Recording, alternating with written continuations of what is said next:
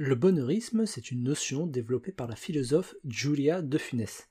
C'est l'idée que nous avons instrumentalisé le bonheur. C'est devenu un outil comme un autre pour devenir plus productif.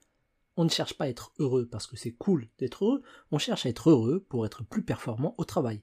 On tolère les pauses parce que ça permet d'être plus efficace sur la journée. La sieste est acceptable uniquement parce qu'elle booste notre performance de 34%. Et je trouve ça toujours dommage d'être obligé d'expliquer que prendre du temps pour soi, se reposer ou s'amuser permet d'être plus efficace et productif. On culpabilise de se reposer, mais dès qu'on sait que ça nous permet d'être plus efficace sur le long terme, c'est tout de suite plus tolérable.